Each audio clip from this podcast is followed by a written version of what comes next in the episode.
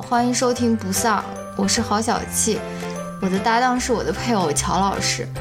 不丧是首档文化类夫妻夜间谈话节目，我们每周分享让自己快乐的文化产品，可能是一篇文章、一本书、一部电影或者一部电视剧，力求在维护婚姻和谐的同时，以一己之力抵抗丧文化。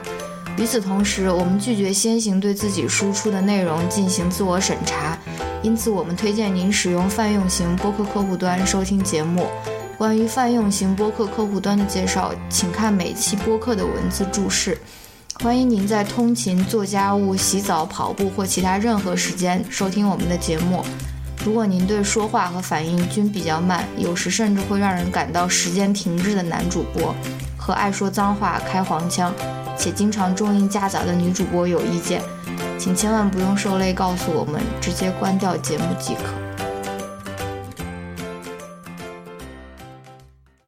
大家好，欢迎来到最新一期的不丧。这一期我们要来聊一点什么东西呢？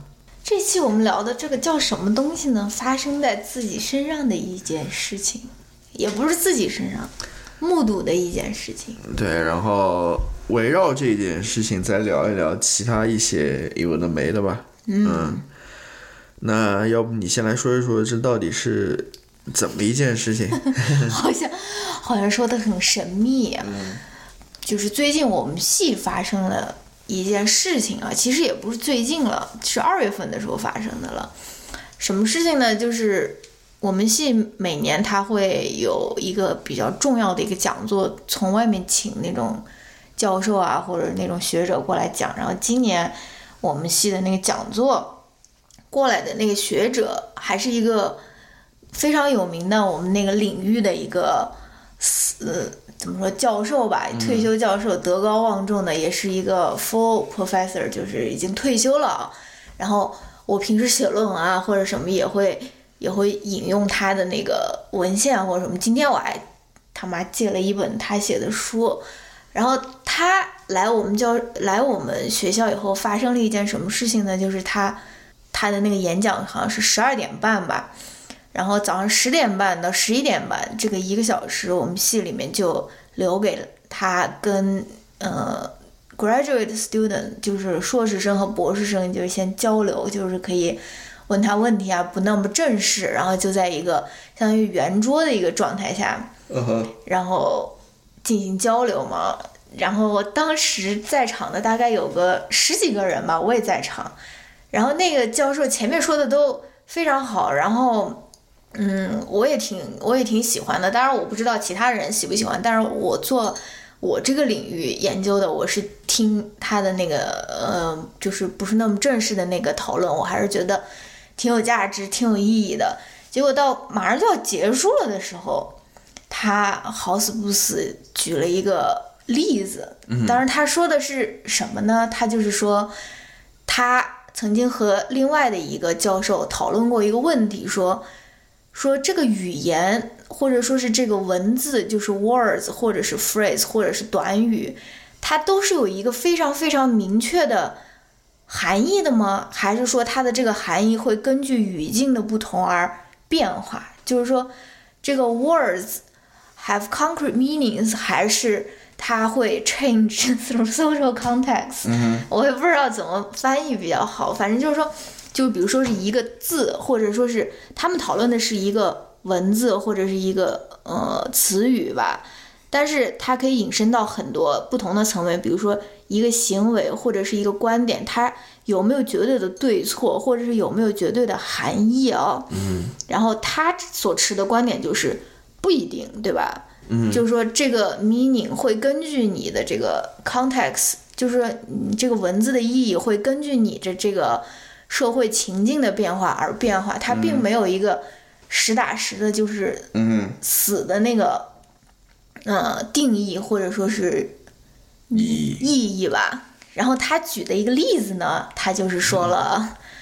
呃，那个 nigger 这个词，嗯，如果大家不知道 nigger 这个词在美国这个语境下是什么意思的话，nigger 其实就是黑鬼的意思，就是说对于黑人的一个歧视性的一个称呼。然后很多的黑人对这个词非常非常的敏感。当然，你在那种黑人的那种说唱，或者说他们自己的那种地下音乐里面，他们是自己可以称自己说 “you nigger you nigger”，他们自己称自己为 nigger 是没有问题，在他们看来。但是那个老老教授呢，他是一个白人男性，然后他就用了 nigger 这个词这个词语，他来举例子，举例子，就是说。nigger 这个即使是这么负面的一个词语，他说我也不觉得他在任何的语境下都是不能用的，或者说是都是有问题的啊。嗯他说这个还是跟 social context 有关。嗯然后他大概就在那个见面会上面用这个词，大概用了两次，然后用到第三次的时候，我们职中的有一个呃，就是博士二年级的一个男生。他就拍桌子，他就很愤怒，他就站起来了，然后他就拍桌子，就跟那个教授说说，你这么就说已经这么德高望重了，你 you should have known better，就是说你应该更了解这个词背后的这个渊源，或者说是谁能够使用它，或者谁能够谁不能够使用它啊。然后他就相当于跟那个教授就。吵起来，一呃那个就是当面怼起来了。那个教授，然后他就说：“我现在就要离开了，我我没有办法忍受跟你待在一起啊。”然后那教授呢，他他他他还是呃挽留他们，就说：“哎，不要不要，我们可以讨论这件事情嘛啊，留下来我们可以讨论。”然后，但是那个男生他就拒绝留下来，他就推门就走了。嗯然后呢，还有一个什么事情呢？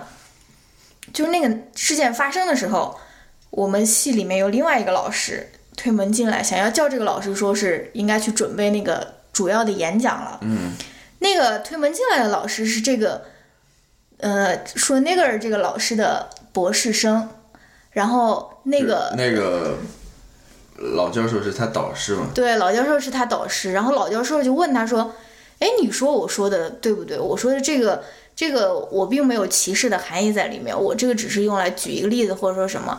然后那个我们系的另外一个比较年轻的老师，他就是当时也没有很及时的做出反应，或者就是说纠正他这个所谓的种族歧视的这个语言吧。嗯后来他也在我们的学生之中引起了一些不满，现在大家甚至想要要求他把那种行政职位退下来之类的。嗯所以这个就是发生的这个故事，然后这个故事产生的波澜，现在还在我们的戏里面还在震动，你知道吗？嗯就是比如说大家要组成一个、组建一个 committee 啊之类的，就是那种 diversity 那种 committee，嗯然后还要有那种，嗯，老师和学生之间他们想要找一个那种，嗯，facilitator，就是那种第三方第三方的人，然后要组织他们。嗯，两个学生和这件事情。也不是说调查，就是说谈论这件事情，或者说是，或者说是看看后续应该怎么进行下去。反正闹得挺大的。对，反正闹得挺大的，然后估计是这学期之前肯定要完成这个动作吧。嗯哼所以这个就是发生的那件事情了。嗯哼。那你觉得呢？你觉得这个是不是种族歧视？不是你之前跟我说过这件事情，然后我也想过，我前前后后想过这个问题。当然，我第一个想法就是说，这应该没有什么问题吧？因为那个老教授他其实已经在前面说的非常清楚了，嗯，就是说他是在讨论这个，他是有这个 context 在那边，就是他是有个背景在那边的，就是说他们是在讨论这样一个问题。他没有说是故意去针对这个人群，他要去发表这种言论，你知道吗？他只是举一个例子来说明他要表达的一个问题，他没有说，就就如他自己讨论那个问题一样，就是说你还是要看这个 context，就是看这个背景，看这个情境的嗯啊。嗯这个情境它本来是没有任何歧视的意味在里面的，我是这么认为的啊。嗯但是呢，后来我又想，因为我其实也不了解这个字它背后含义到底有多重啊。对，然后我就想，是不是他真的不需要任何的 context 的，你知道吗？不需要考虑这个 context，然后他其实对人可能就是一种冒犯，就只要你说出这个词出来，嗯嗯，然后就是一种冒犯。我不太清楚了，但是我觉得所有这一切都是有讨论的余地的。嗯嗯，然后那个男的他最后就是叫什么摔门而出是吧？对，我就觉得有点怎么说吧，你可以说理解他吧，但是我觉得还是有点有一点 over 吧。嗯，我是这么想的吧。我也不知道，就是就是种族歧视这个事情真的是很难讲，尤其是而尤其是我是基本上出生成长在中国是一个单一种族的国家，我对于种族或者说是这种敏感度也是这几年来到美国以后我才培养起来的啊。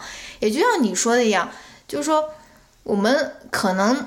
对于这个词来说，我们都是一个那种外人，或者说是我们不了解它背后的那种他们所用的词叫 baggage，就是说它的这个重量在他的身上。我一方面觉得，我说我不觉得这个，嗯，我不觉得这个词，呃，这个我我当下我并没有就是说那个老教授举这个例子的时候。就在那个男生站起来出门之前，我并没有想到说是啊，这是一个种族歧视，因为他之前已经说了一次，他说到第二次的时候，那个男生才起来的嘛。嗯。然后我当时他说第一次的时候，我并没有觉得他是一个种族歧视，因为我觉得他并没有任何的那种种族的恨或者是那种情绪在背后啊。但是后来我又觉得说，你好像也不能剥夺人家愤怒的权利，毕竟毕竟。种族歧视，你说这个事情它有一个客观的标准吗？没有。它种族歧视是不是就是说你感觉到受到歧视了，它就是种族歧视呢？可能对，可能这种人他可能觉得说我跟一个白人坐在一起，我就感受到那种感觉，你知道吗？好像是低人一等要，或者是嗯，你说。对，然后他们之前也呃，他们那个嗯。之后，呃，之后我还跟我学生讨论了这个事情。我跟我学生讨论了以后，那个我学生就说，嗯，他们也有不同的意见，就是说他们，就而且发言的基本都是黑人或者说是有色人种。然后他们有不同的意见，有人就说，我是觉得没有什么问题的。然后如果是我，我可能不会觉得冒犯，但是，但是我也能够理解他为什么觉得说是不妥。然后他说这个词。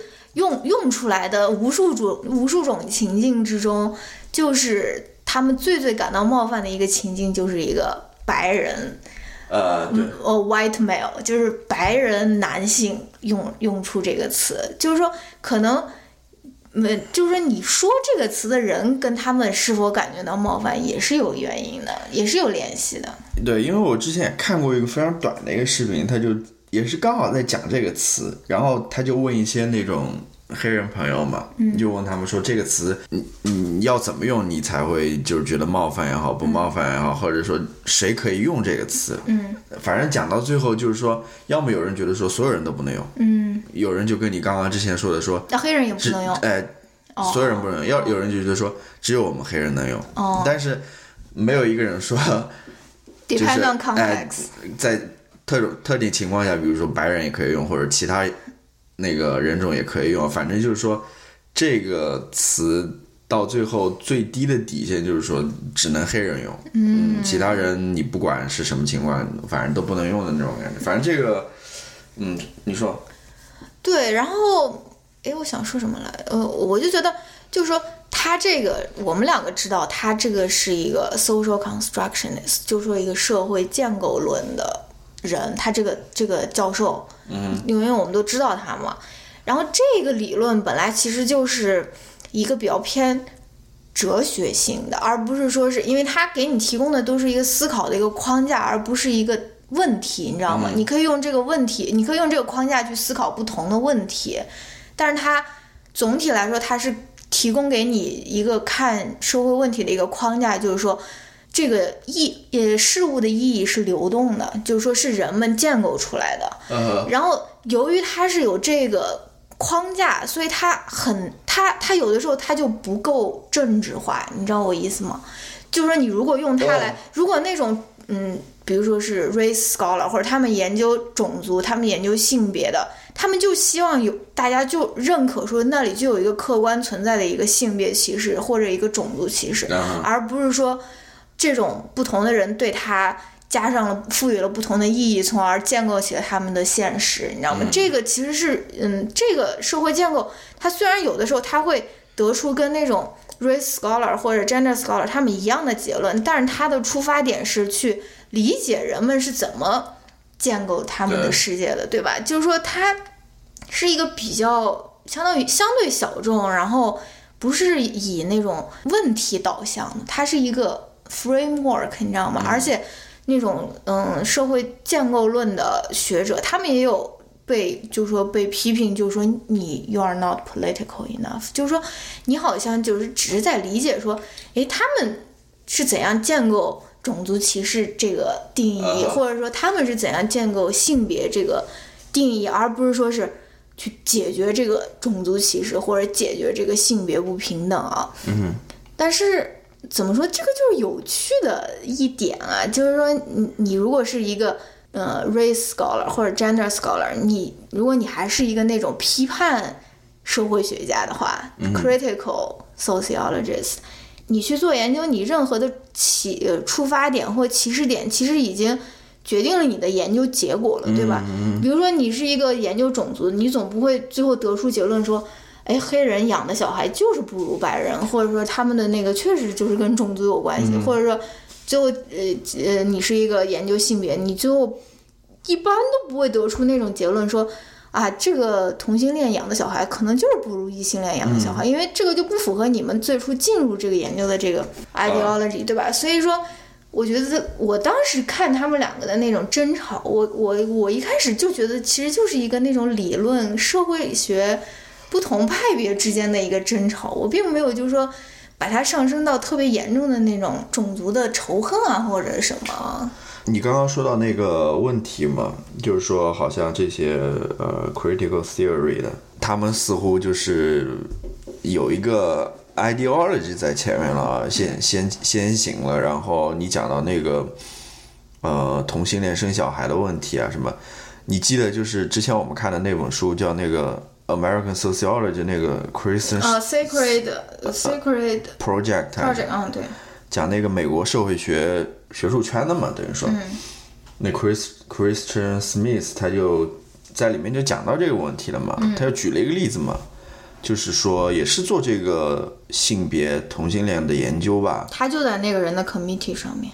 是吧？然后他那个数据得出来的其实是一个不那么政治正确的一个结论，对吧？但是他好像是最后改了这个数据还是什么，就是让它变得嗯别人能够接受一点，或者说政治正确一点，结果也算是一个丑闻嘛，对吧？嗯然后呃这也是现在社会学界一个现象，至少在美国社会学界就是这个现象嗯嘛。然后就是这种，尤其是在这种 critical theory 这个领域当中，就是可能呃更多的是注重的最后的一个价值问题吧。对，就呃，然后没有那种我们所常能够理解的那种，好像应该客观、应该公正、应该就是嗯不带有任何色彩或者是有色眼镜去做研究的这么一个这么一个理解吧。嗯嗯我觉得，我觉得客观倒也不是那么重要，因为你说是那种定性做定性的人，可能他都没办法做到，就说是客观，哦或者是是但我觉得可能也是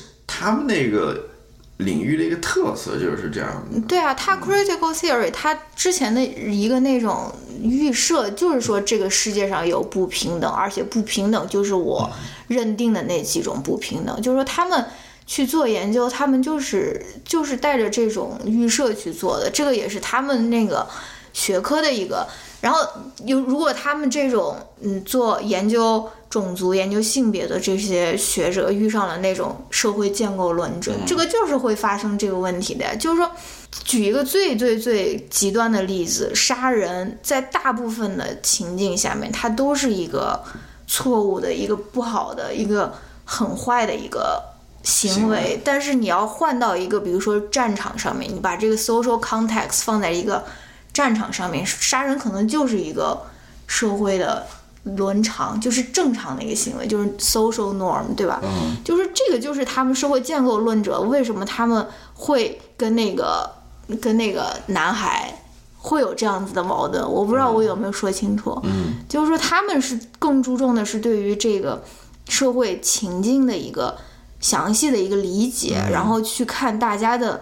呃，一个相同的一个事情或者一个相同的一个词，在这个这在在不同的情境下，它有怎样不同的含义或者说什么的。就说出门的那个男孩，他明显就是他不能够理解说，或者说他不接受这个观点，他就觉得这个词他在任何的情境下都是冒犯的，都是会让人感到冒犯的，对吧？那这就有个问题，就是说，你像这种社会建构论这种派别，他们研究这个社会，是不是就跟马克思所说的，他只能最终达到一个理解社会的对啊对啊然后对啊，他其实对于这个社会能做出。呃，因为说到底，你这样讲的话，到最后所有都是社会建构嘛。然后他们研究的乐趣或者目的就是说，这个建构到底是如何建构起来的，是吧？嗯，然后，呃那那那他是不是就是说，就感觉有点无助也好，或者说你知道吗？不是啊，就也可以展示这些多样性，或者说是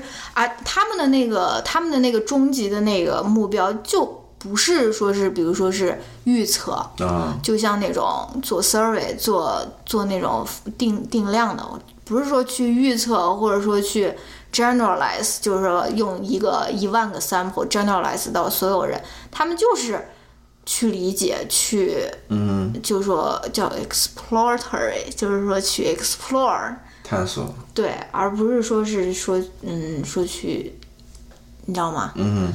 然后我又在想说，我你应该没有看过，我不知道你有没有看过，就是以前看那个 David Chappelle，他有，哦我跟你讲过，你说，就是说他他以前不是在那个脱口秀上面，他有一次他在吐槽一个亚洲的一个女的嘛，啊，那好像是就是一个华裔的一个女的吧，嗯那女的好像是嫌他抽烟还是什么的，然后那个她好像怀孕吧，然后 David Chappelle 他在那边抽烟，然后他好像嫌他抽烟，然后他就退场了。嗯，然后那个退场之前还跟 David Chappelle 说了一句说，我再也不会买你的 DVD 了。然后 David Chappelle 就说，哎，中国人都是不买 DVD 的，都是看盗版的，就是说这个刻板印象嘛。然后我当时看的时候，我就觉得说，哎。我是不是应该感到冒犯呢？我就问问了我自己这样一个问题，但我觉得我好像也没有就说 take it too personally，、我就觉得哦笑一笑就过去了。嗯，就是说，就是说，即使是同样的一件事情，或者说同样的场景发生在不同的人身上，可能他们是否感到冒犯的那个，那个还是可能跟个人的一个不好说，呃个人经历或者说个人一个意识有关。那你那你会不会感觉到？那你你看到那个，我我应该不会感到冒犯。说实话，我我对于就是说，看看你，我感觉可能有多少有一点对这个身份的认同吧。嗯就是说我这个人是对于我身上这些身份没有那么强烈的认同。你比如说，哦。你是一个在美国，你是一个 Asian，、或者说你是一个中国人，嗯。或者说你是怎么的，我我对于这些身份没有很强烈的认同，但是我觉得可能有一些人，嗯，他们对于这些身份就是非常敏感的，你知道吗？你可能只要稍微讲一点关于他们这个身份相关的一些问题的话，嗯。他可能就会马上就反应过来，然后做出很激烈的那种反应嘛。嗯。那我可能不是这样子的一个人吧。那我们现在可以讲一讲那个我们看的那个 Ricky Gervais 他的那个他的那个脱口秀，讲吧，我有一点点想法吧。他里面不是讲了同样个几个嘛？就是说，就是说他讲这些笑话，关于那个变性人的对，是吧关于强强奸犯的的，关于 cancer 的，就是癌症的，什么什么关于那种过敏的，对 nuts 过敏的，花生过敏的，就是说他这些笑话，很多人就是看来可能是对于这些群体的一种冒犯啊。嗯。但是他怎么说的？他说：“我想要告诉大家说，你们可以笑这些坏的事情，但这不代表你们就是一个坏人。就是说，laughing at bad bad things doesn't make you bad people。就是说，你可以去笑关于这些事情的笑话，但是有关于这些事情的真实存在的事件，比你笑它要严重多了。就是说，你笑它，并不代表你就是没有同情心或者没有同理心的人。”对，而且他还说到一点，就是说我理解的，嗯，就是说他其实讲这些笑话，就是你要还是那个 context，嗯，你要怎么理解这个笑话，嗯，是吧？嗯，他讲这个笑话不是说去笑话这些群体，嗯。他可能是在有别的目的。嗯。他里面讲到一个那个就是叫什么 Catherine Jenner，嗯，Caitlyn 然后 Jenner，Catherine Jenner 就是那个 c a d a t i o n 他的那个爸爸后来变性变成女的的，然后他不是讲到里面就是说他。变成女的之后就不会开车了嘛，这是一个典型的一个刻板印象嘛，就是说女生开车很糟糕的。但他其实说他说的不是这一点，他是讽刺他就是开车，就是他爸爸就是那个变性的，他其实真的出过车祸，对，而且真的就是用他自己的那种 celebrity 的那种把这个事情压下去了，或者就说是没有进就没有判刑吧，嗯。应该就是用钱搞定了吧。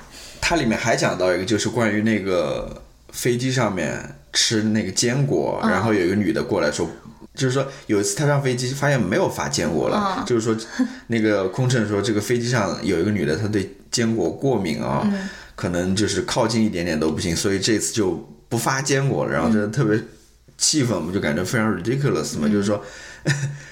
为了这一点点小事，竟然就是说不发了啊！我因为我吃坚果，其实对你影响没有那么大吧，你知道吗？就是他可能，我觉得这个叫什么？这这这个脱口秀主持人叫什么 Ricky，？Ricky，他可能非常讨厌的是这种过度反应的人，嗯，就是他可能没有经过大脑的思考，他这个反应就先出来了嗯啊，他不会去仔细思考这个说。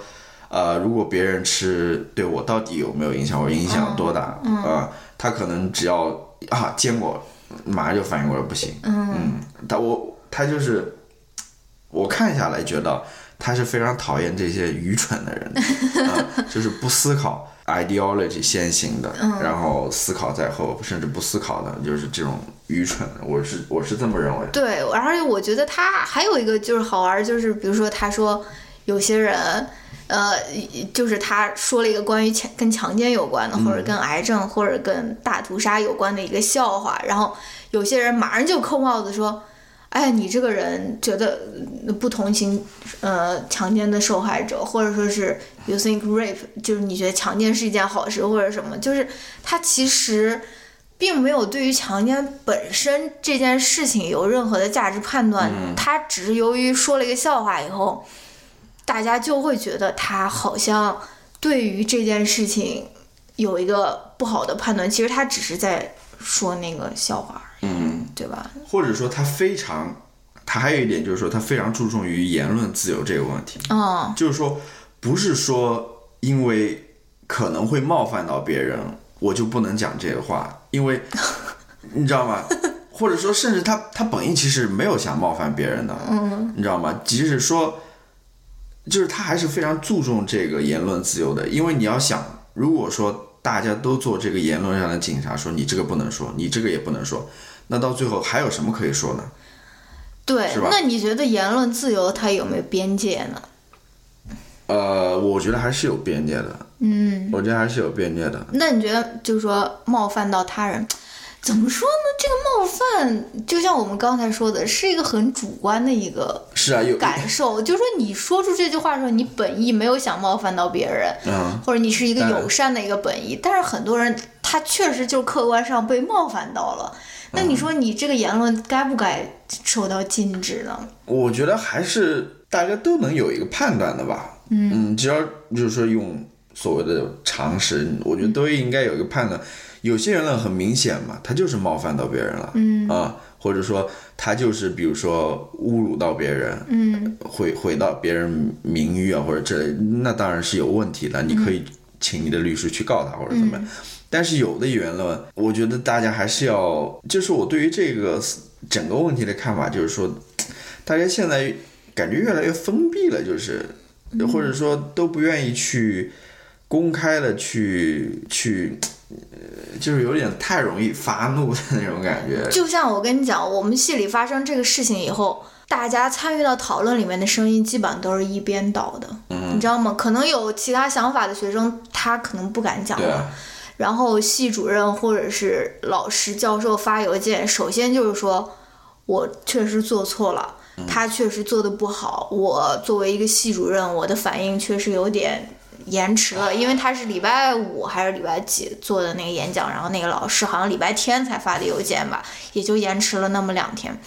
我本来想这个是一个很好的一个学术探讨的一个空间啊，但是，但是我感觉这个讨论好像就没有进行起来。然后老师或者学生敢于发声的，或者说是愿意去讨论的，好像都是非常相似的观点。当然，我承认我们系里面或者是这整个学术界可能确实有这种问题了，但是他讨论一下也是挺好的。但是。就是我期待的那种更深层面的那种讨论，也可能因为我是一个外来者吧，我不是在这边，或者说是好像没有发生。对，或者是不带那种偏见也好，或者说不带那种先入的那种那种东西进去啊，就是说不做先行的那种评价。嗯，就是至少要等大家都。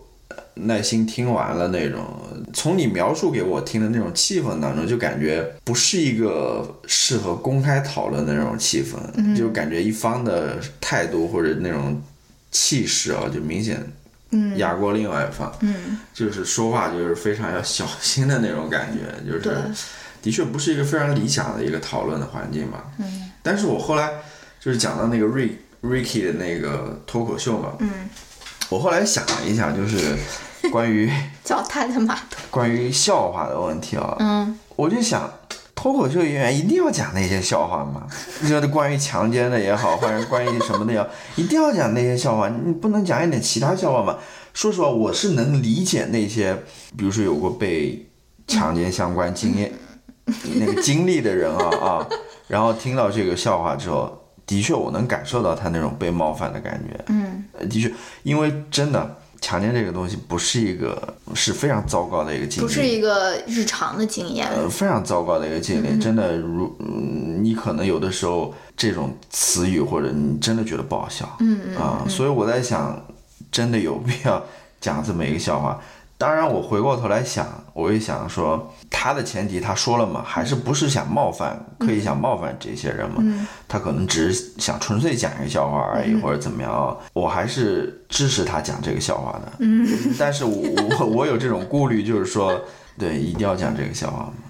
对，所以我觉得最好的就是脱口秀。我就看到现在，我还是我看那么多，我最最喜欢的还是 Dave Chappelle。就是说，他虽然那些笑话，他表面听上去是可能会有些刺耳，但是你如果听他慢慢道来，他后面为什么要这样讲，你就会他觉得他这个人还是含有一种特别特别深的一个。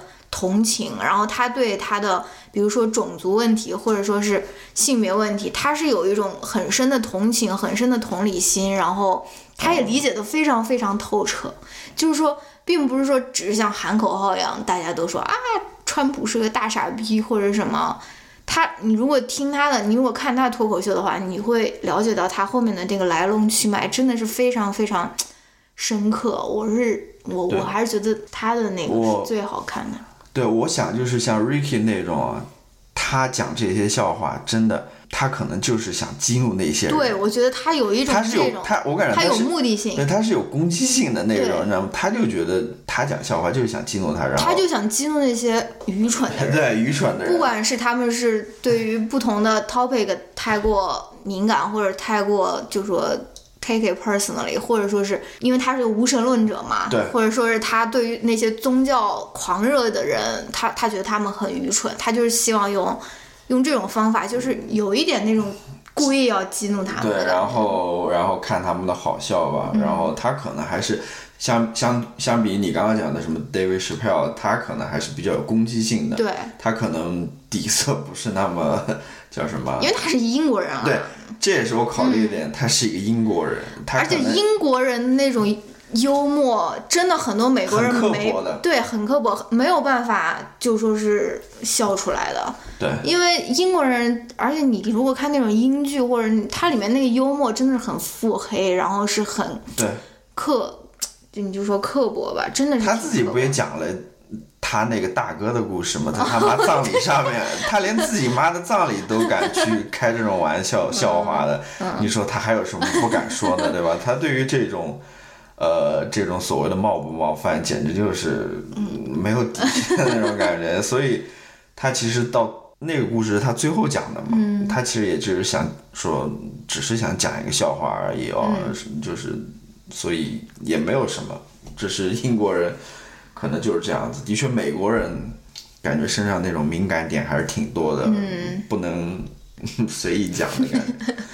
但是怎么说呢？我觉得总体来说还是一件好事。即使说美国人身上有这么多敏感点，我感觉他们是去试图去顾及到大家的感受吧。嗯嗯，我觉得这一点还是非常不错的。嗯，可能有的时候这种顾忌有点过头了。嗯但是也有人试图把它往回掰一掰，我觉得这样子呃还是可以的吧。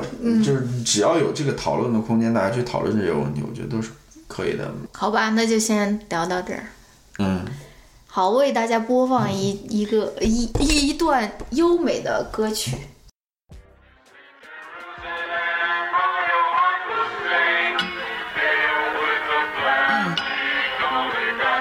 Y'all niggas got me hot.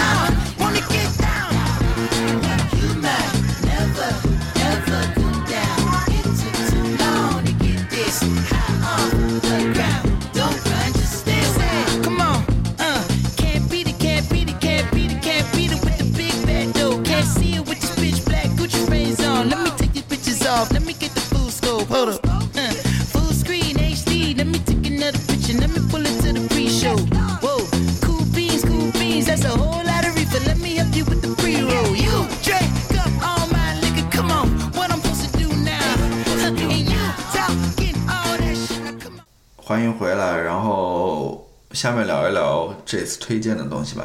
嗯，我先推荐吧？我想推荐两个东西，啊。一个我在微博，就是不丧的这个微博上面我推荐过，就是啊，Apple 那个十个个粉丝，Apple 那个 HomePod，嗯，那新广告，嗯。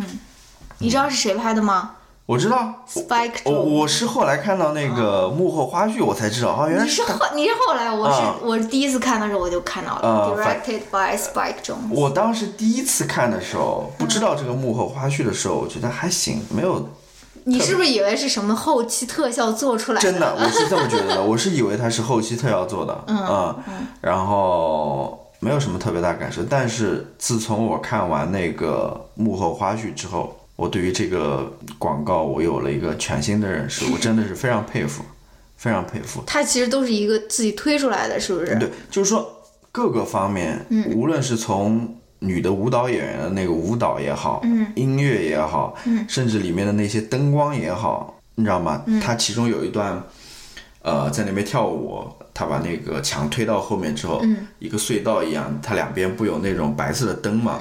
他其实专门请了那种呃打光的人，灯光师专门来做那个灯光的，就是跟着那个音乐的节奏，哦，灯光的变化，嗯，还有那种呃道具，那种道具的制作，你看起来感觉像是一个用电脑做出来的，其实它全是手工做出来的道具，然后那种创意、那种 idea、那种执行，就反正你就觉得这么一个广告是非常让人称赞也好，或者说值得 大家去看一看吧。嗯，尤其是它背后的那些故事，你会觉得能拍出这么一个广告人，还是非常值得钦佩钦佩的吧？嗯，他能拍出那么好的电影的，对吧？就是肯定是广告方面的。但是我觉得 Apple 它能找一个电影导演来拍他的这个广告，也是也是可以的。啊。就这种做事的这种态度吧，嗯。嗯就是你愿意去认真的去做这么一个件事情，嗯，去做一个广告，甚至只是一个广告而已啊，然后去投入这么大的精力，嗯，然后还有一个最重要的就是那种 idea，真的。一般，嗯，你说怎么能想到这样一个 idea？所以 idea 有的时候是非常宝贵的。姥姥，你的第二个推荐呢？你你要不你先说吧？啊，我先说啊，我我我给大家推荐一个手机记账软件，当然这个是最近他们在豆瓣上面在讨论说怎么省钱嘛，就是嗯，主要是在北美怎么省钱，就是说除了用各种各样的信用卡，它有那种嗯 cashback 叫什么叫回折扣，不是折扣，开始叫返现。返现返现，就是说，嗯，这种信用卡以外，他们还推荐了一个手机上面的记账软件，但是我觉得可能不太适合在内地用，因为他们说这个好像就是比较适合在美国用。国内应该有类似的软件吗？我不知道有没有这么方便的，嗯就是因为我这个人也是尝试过一些记账软件的，就是说用过的最最方便的就是那种给你的那个小票拍张照的那种，它自动给你解析，然后给你给你那个冲上去。但其实挺麻烦，其实还是挺麻烦的，你首先要记住你要拍照，而且现在很多保留那个小票。很多都是在那种网购啊，其实根本就没有那种现现实现实的小票，或者说什么。但对，的确绑定信用卡是最方便，对因为这个的钱都是从你卡上出嘛，所以每一笔账它其实都记得非常清楚。对我还没有说这个叫什么名字，叫叫 mint，就是薄荷的意思，M I N T，你们可以去查一查。然后它就是让你绑定你的信用卡，然后你自己不用输出输入任何的东西，然后它就是会把你信用卡上面的那个每笔账每笔账都给你导进去，然后它自动给你分类，分成，比如说是购物，或者说是买书，或者说是外面吃饭，或者什么，然后你就可以给每一个那个条目设定一个，比如说是 budget，你这个月你要控制在多少钱以内。然后我是觉得这个是我用过的最好用的一个嗯那个记账软件，然后。虽然说三月嘛已经超支了，对吧？但是明天就是新的一天，重新开始。四月，嗯、三月的网购先最后一笔先刷出去，然后四月重新开始那种记账。好吧。好吧，嗯，最后我要推荐一个，隆重的，嗯，隆重的推荐一个一个相亲节目，呃，上海卫视的吧，叫《中国新相亲》。其实我更多的是想吐槽这个节目而已，我就觉得非常好笑。就是这也是我为什么问说一定要去。呃，讲这些关于强奸的笑话才好笑吗？其实生活中有很多这种好笑的事情，我觉得真的，你看那个节目，你就会找到非常多的那种笑点。嗯 而且都人家是不是是让你让你笑的，对，就是就现实生活中这种我所说的那种笑话或者笑点是什么？就是那种矛盾前后的不一致或者前后的那种矛盾，非常的好笑。就是中国新相亲嘛，为什么好笑呢？我给你举个例子吧，就是。这个相亲节目是怎么一个形式呢？就是说，呃，爸妈过来替你把关，给你选你的媳妇也好，或者选你的老公也好，是吧？然后呢，孩子是进入到那种第二演播室，爸妈在场上，然后女嘉宾来了，爸妈跟女嘉宾交流，然后呃选择是愿意接受这个女嘉宾还是不愿意，然后跟她进行交流，比如说自己儿子是怎么怎么样的。然后你要表达什么意见呢？比如说那儿子要表达什么意见呢？他只能通过电话跟他父母交流，然后再通过他父母跟那个女方交流，就是说非常奇怪的一个相亲模式吧。就是说最后牵手了还没见过面，对，就是那个女女嘉宾在牵手之前，在最后那个她最终要选择一个男嘉宾，然后最后那个男嘉宾会从那个大门里面走出来，在那之前，他是对于这个男嘉宾的外貌也好，或者是身材身材也好，都是不知道的。只能从他们父母的只言片语或者说那种简单的介绍当中了解到一些信息吧。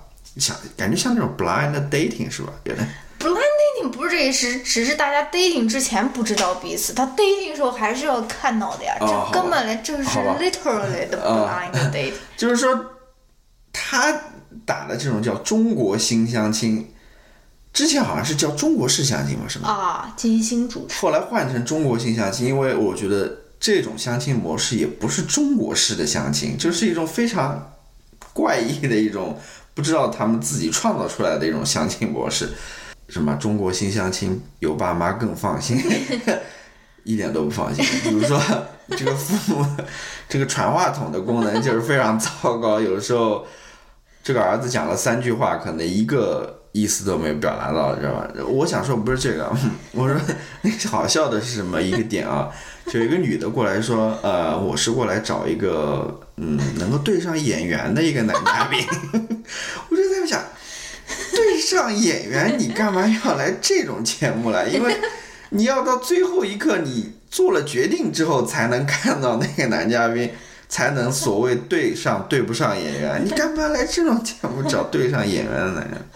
你就会发现生活当中有 啊非常这种非常好笑吧，就是就是推荐原因还是非常多的槽点，大家可以看一看。嗯，嗯，这好啦，好了，结结束了。中国新相亲是上海东方卫视的一个节目，嗯可以，嗯，有空可以稍微看一个一两个，还是挺好玩的。就是还有一点就是说，能够了解到现在大家对于婚姻或者是对于恋爱都是怎么想的吧。我觉得这个还是挺有意思的。好吧，那就今天就先这样吧。嗯，然后希望大家可以到 iTunes 上给我们写一个评语，对，如果可以关注我们的微博，啊啊，十个粉丝。好吧，嗯，好，那就这样子，那么我们下一期再见。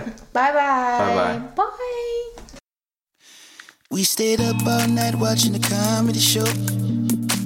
That age whiskey and hydro. Good lord, what a nice conversation. I'm too flawed to get anywhere safely. You know I talk about you highly. I'm fascinated for the time being. We can laugh until the morning. Can dance in the hallway. Only one more night in Los Angeles. I really thought that I can handle it. But the funny thing is, I was holding back tears. I didn't think this day would happen. I'd give all this up for a chance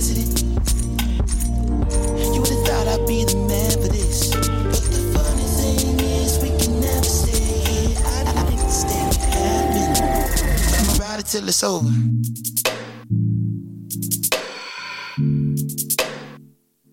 I'ma ride it till it's over.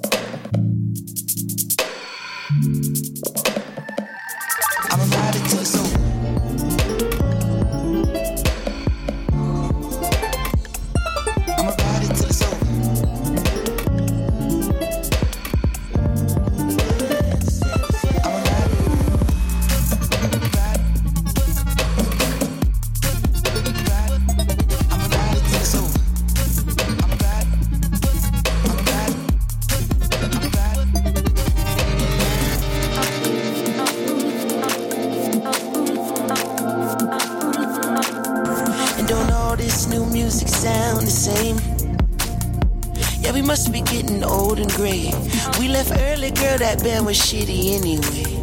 We went home and left our clothes up in the living space. Say, would you stay if your heart had the power? Or would you run and find another life to imitate? It's important that we make the best of short time.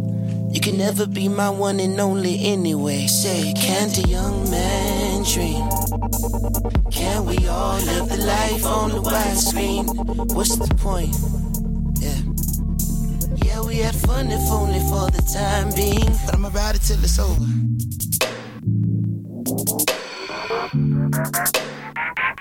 I'ma ride it till it's over.